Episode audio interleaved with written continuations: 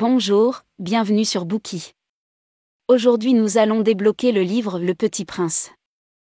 Dans les années 1940, la Seconde Guerre mondiale a balayé le monde. Elle a apporté non seulement le chaos, mais aussi le déclin spirituel. Le philosophe allemand Martin Heidegger a décrit l'époque comme le temps de la misère et le temps de la nuit du monde. Lorsque les ténèbres sont descendues sur les gens à l'époque turbulente, comment devraient-ils se libérer des circonstances difficiles? Le célèbre écrivain et aviateur français Antoine de Saint-Exupéry a donné sa réponse dans Le Petit Prince. À la fois écrivain et pilote, Saint-Exupéry n'est pas le premier à avoir écrit sur l'aviation, mais il est le premier auteur à explorer la vie et la civilisation à travers l'aviation. Dans ses œuvres, Saint-Exupéry s'est engagé à réexplorer la vie spirituelle, qu'il croyait supérieure à l'intelligence et conforme aux besoins humains, cela guiderait les gens dans leur voyage de découverte de soi et les conduirait à leur véritable essence. Au lendemain de la guerre, les gens, dévastés, avaient soif de chaleur et de sagesse pour réconforter l'angoisse et la vulnérabilité de leurs âmes. C'est là qu'intervient le petit prince. Aujourd'hui encore, ce livre sert toujours le but que l'auteur souhaitait, nourrir l'âme des gens. C'est une histoire intemporelle qui reste un réconfort pour nous tous. Le Petit Prince est une histoire pour enfants qui touche même le cœur des adultes, comme l'a dit l'auteur, tous les adultes ont été des enfants. Du point de vue d'un pilote, le livre raconte le voyage d'un jeune prince qui se rend sur Terre depuis une planète extraterrestre. L'ironie, la fantaisie, la vérité et la philosophie inhérente à l'histoire en ont fait l'un des livres pour enfants les plus célèbres en France et plus tard dans le monde. Il est salué comme l'un des livres les plus lus après la Bible. Le jeune prince blond aux yeux mélancoliques et une longue écharpe qui flotte au vent traverse le vaste désert et dans nos cœurs, apportant à des générations de lecteurs un beau conte et la sagesse qu'il contient. Ensuite, explorons cette histoire écrite pour vous et moi sous trois angles importants. Première partie, Garçon des étoiles. Deuxième partie, Symbolisme. Troisième partie, Message derrière le conte. Première partie, Garçon des étoiles. Le narrateur de cette histoire est un pilote. Quand il avait six ans, il a vu une image intéressante dans un livre. L'image représentait un boa constrictor avalant une bête il a appris à dessiner lui-même une image similaire. Le premier dessin qu'il a créé était celui d'un boa constrictor digérant un éléphant, mais il ne pouvait dessiner que la forme. Il l'a montré aux adultes et leur a demandé s'ils avaient peur, ce à quoi les adultes ont répondu Peur? Pourquoi quelqu'un devrait-il être effrayé par un chapeau? Par conséquent, le jeune garçon a fait son deuxième dessin, qui montrait l'intérieur du boa constrictor. Cette fois, tout le monde pouvait clairement voir un éléphant se dégoûter à l'intérieur de son estomac. Pourtant, les adultes étaient impassibles. Au lieu de cela, ils ont dit au garçon d'arrêter de dessiner des boa constrictors et de passer son temps à apprendre la géographie, l'histoire, l'arithmétique et la grammaire. L'enfant de 6 ans a alors renoncé à poursuivre une carrière de peintre et est devenu pilote. Les années ont passé et le pilote est devenu un adulte apparemment sérieux, mais en vérité, il a toujours gardé son premier dessin. Lorsqu'il rencontre quelqu'un qui semble être clairvoyant, il lui montre le dessin. Si l'autre personne répond que c'est un chapeau, le pilote évitera de parler de boa constrictor, de forêt vierge ou d'étoiles et parlera plutôt de choses que les adultes aiment, comme le bridge, le golf, la politique ou les cravates. Le pilote n'aime pas passer du temps avec ses adultes sérieux, et il s'est toujours senti seul. Cela change un jour où il a un accident et rencontre quelqu'un avec qui il peut partager ses pensées. L'accident laisse le pilote bloqué seul dans le désert du Sahara, avec seulement assez d'eau pour lui durer une semaine. Par conséquent, il doit réparer le moteur en une semaine. La première nuit, le pilote dort seul dans le désert tranquille, complètement isolé. Mais au lever du soleil, il est réveillé par une voix étrange qui dit ⁇ S'il te plaît, dessine-moi un mouton ⁇ en entendant cela, le pilote se lève, complètement choqué. Il cligne des yeux et regarde autour de lui, seulement pour trouver une personne extraordinairement petite devant lui. L'inconnu n'est autre que le petit prince, notre protagoniste. Étonné, le pilote fixe le petit bonhomme sorti de nulle part et lui demande ce qu'il fait dans le désert. Le petit prince ne répond pas à la question. Au lieu de cela, il répète sa demande à voix basse. Le pilote ne sait pas dessiner des moutons, alors il tend son dessin de boa constrictor au petit prince. Assez étonnamment, le garçon le rejette, disant qu'il ne veut pas de l'éléphant dans le boa constrictor. Abasourdi par sa réponse, le pilote commence ses tentatives pour dessiner un mouton. Il fait plusieurs dessins pour le petit prince, qui n'est pas satisfait de chacun d'eux parce qu'il est malade, cornu ou trop vieux. Le pilote, qui a hâte de réparer son avion, s'impatiente, alors il tire une boîte et prétend que le mouton que le petit prince a demandé est à l'intérieur. De façon inattendue, le petit prince est ravi et dit que c'est exactement ce qu'il veut. C'est ainsi que les deux personnages se connaissent. Au fil de leur conversation, le pilote découvre l'origine du petit prince. Le petit garçon venait d'un astéroïde appelé B612, qui n'est pas beaucoup plus grand qu'une maison. Sur cette planète, les graines sont cachées à l'abri des regards. Ils dorment tranquillement sous le sol, puis s'étirent soudainement vers le haut et deviennent de tendres pousses. S'il s'agit d'un semis de radis ou d'une rose, le petit prince le laisserait pousser à volonté. Mais si c'est une graine de baobab, il doit la désherber immédiatement, car lorsque le baobab grandit, il occupe toute la planète.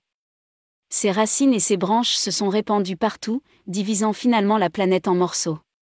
Par conséquent, le petit prince a parcouru la planète et inspecté soigneusement les semis chaque matin pour éliminer les dangers cachés. Sur sa petite planète, le petit prince prenait plaisir à regarder le soleil se coucher. Il pouvait voir le coucher du soleil à tout moment simplement en déplaçant sa chaise de quelques pas. Un jour, alors qu'il était particulièrement triste, le petit prince regarda 44 fois le coucher du soleil. Outre le coucher de soleil, il en est une autre que le petit prince adore, une rose. Cette rose était différente des autres fleurs qui fleurissaient et se fanaient tranquillement sur la planète. Avant que la rose ne s'épanouisse, elle restait dans son bouton et s'habillait lentement, jour après jour, jusqu'à ce que le soleil se lève un matin.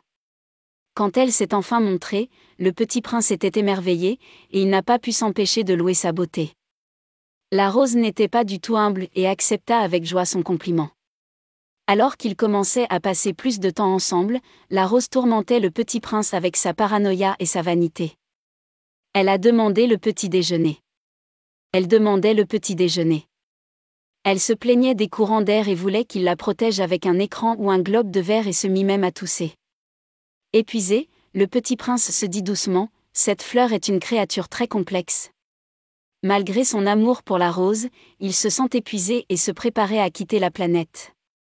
Le jour de son départ, le petit prince a soigneusement nettoyé le volcan de la planète, arracha les pousses de baobab et arrosa la rose pour la dernière fois. Alors qu'il était sur le point de poser le globe de verre sur elle, le petit prince était au bord des larmes. Il a fait ses adieux à la rose, qui n'a d'abord rien dit. Plus tard, elle rompit le silence et avoua qu'elle aussi aimait le petit prince. Mais elle s'était comportée d'une manière si stupide et n'avait pas réussi à lui exprimer son amour d'une manière qu'il comprenait. Avouant sa faute, la rose demanda pardon au petit prince et espéra qu'il trouverait le bonheur. Elle a également ajouté qu'elle n'avait pas vraiment besoin d'un pare-brise, expliquant que son rhume n'était pas si grave. Tout en parlant, elle pressa le petit prince de s'en aller, car elle ne voulait pas qu'il la voie pleurer. Elle était une fleur fière après tout. Après avoir dit au revoir à la rose, le petit prince a commencé son aventure. Il a visité six astéroïdes à proximité avant de venir sur Terre le petit prince a atterri dans le désert du Sahara.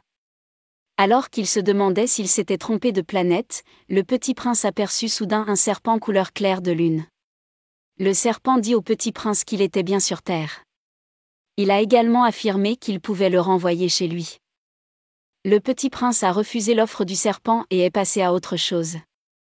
Il arriva devant un jardin et fut surpris de constater que toutes les fleurs ressemblaient exactement à sa rose. Après avoir discuté avec eux, le petit prince apprit que ses fleurs étaient toutes des roses. Il était dévasté, car sa fleur avait dit un jour qu'elle était la seule de son espèce dans l'univers. Mais maintenant, il y avait cinq mille roses exactement comme elle dans ce seul jardin. Alors que le petit prince pleurait, un renard apparut devant lui. Frappé par la beauté de l'animal, le petit prince voulut jouer avec lui. Mais le renard lui dit non, car il n'avait pas été apprivoisé. Intrigué, le garçon demanda ce que cela signifiait. Avant d'être apprivoisé, le renard ne considérait le petit prince que comme l'un des cent mille autres petits garçons du monde. De même, le renard ne serait rien de plus que les cent mille autres renards pour le petit prince. Mais s'il apprivoisait le renard, ils seraient uniques l'un à l'autre. Après avoir expliqué le sens, le renard s'est rappelé à quel point sa vie actuelle était ennuyeuse, et a donc eu envie d'être apprivoisé. Si tu m'apprivoises, dit le renard au petit prince, ce sera comme si le soleil venait briller sur ma vie. S'il vous plaît, apprivoisez-moi. Alors le petit prince fit ce qu'on lui disait. Bientôt, vint le jour où ils se séparèrent, le renard se sentait mélancolique, et il a presque pleuré. En même temps, il ne regrettait pas d'avoir été apprivoisé, car il ressentait une joie immense dans cette relation. Désormais, qu'il verrait le champ de blé aussi blond que les cheveux du petit prince, le renard se sentirait heureux et content. Avant de se séparer, le renard confia un secret au petit prince. Il disait, c'est seulement avec le cœur que l'on peut voir correctement, ce qui est essentiel est invisible pour les yeux. En d'autres termes, la rose du petit prince pouvait être indiscernable de n'importe laquelle des roses du jardin, mais le temps qu'il passait avec elle rendait la rose importante. Le renard dit au petit prince de ne jamais oublier la rose, car il doit être responsable de ce qu'il apprivoise. Le petit prince répéta les paroles du renard et continua son chemin. Il a ensuite rencontré le pilote peu après. Après avoir écouté l'histoire du petit prince, le pilote est profondément ému par sa dévotion à la rose. En attendant, c'est le huitième jour depuis que le pilote s'est écrasé dans le désert. Il a bu la dernière goutte d'eau et n'a toujours pas réparé son avion. Pour chercher de l'eau, le pilote et le petit prince errent sans but dans le désert sans limite. Le garçon commente que le désert est beau parce qu'il y a un puits caché quelque part en dessous. Une prise de conscience se fait jour pour le pilote, et il comprend maintenant ce qui se cache derrière le mystérieux rayonnement du sable. Le puits est un trésor qui rend le désert fascinant. Mais personne n'a réussi à le trouver parce que personne ne l'a jamais cherché. Le pilote a réalisé que, comme le disait le renard, le plus important est invisible. Enchanté par cette révélation, le pilote tient soigneusement le garçon endormi dans ses bras comme un trésor fragile, et continue à chercher le puits. Enfin, il en trouve un au lever du jour. Quand les deux boivent de l'eau, le petit prince dit que les hommes du désert ont élevé 5000 roses dans un jardin mais n'y ont pas trouvé ce qu'ils cherchaient. En vérité, ils auraient pu trouver ce qu'ils voulaient dans une seule tige de rose ou un peu d'eau. Mais ils ne pouvaient pas simplement le trouver avec leurs yeux. Il faut chercher ce qui est important avec son cœur. Le pilote accepte. À la demande du petit prince, le pilote dessine une muselière à son mouton pour éviter que le mouton ne blesse sa rose. Puis le petit prince dit que cela fait aussi un an qu'il est venu sur Terre, et qu'ils sont près de l'endroit où il a atterri. Le pilote ressent un soudain pincement de chagrin et soupçonne que leur rencontre pourrait ne pas être une coïncidence. Le petit prince est sur le point de rentrer chez lui.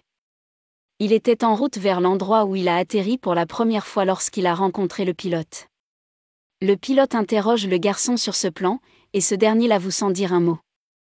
Il demande au pilote de revenir en arrière et de réparer son moteur d'avion. Le petit prince l'attendra ici demain soir. Le lendemain soir, lorsque le pilote revient, il voit le petit prince assis sur un mur, les jambes pendant en l'air et parlant à quelqu'un. Le pilote s'approche, seulement pour se rendre compte que le garçon parle à un serpent jaune mortel. Il entend le petit prince dire Maintenant, va-t'en. Je veux descendre du mur. Le pilote sort son revolver et fonce dessus. Sentant sa présence, le serpent glisse sur le sable comme le jet d'une fontaine et disparaît parmi les rochers. Le pilote se précipite vers le mur, attrapant le petit prince dans ses bras juste à temps. Il entend les battements de cœur du garçon et note qu'il ressemble à ceux d'un oiseau mourant abattu avec un fusil. Le petit prince félicite d'abord le pilote d'avoir réparé son moteur, puis lui révèle que lui aussi est sur le point de rentrer chez lui. Le pilote ne supporte pas l'idée de ne plus jamais entendre son rire, mais le petit prince dit que tant que le pilote se souviendra qu'il rit sur l'une des étoiles du ciel, il aura l'impression que toutes les étoiles rient. Ainsi, lorsque le pilote regardera dans le ciel nocturne, il verra des étoiles qui rient et qui tintent comme des clochettes. C'est le cadeau du petit prince au pilote, 500 millions de petites clochettes. Le garçon la compare à l'eau du puits que le pilote l'a alimentée, ajoutant que lorsqu'il regarde les étoiles de sa planète natale, il verra à la place 500 millions de sources d'eau douce. À la fin, le petit prince explique que sa maison est trop loin et que le voyage est long.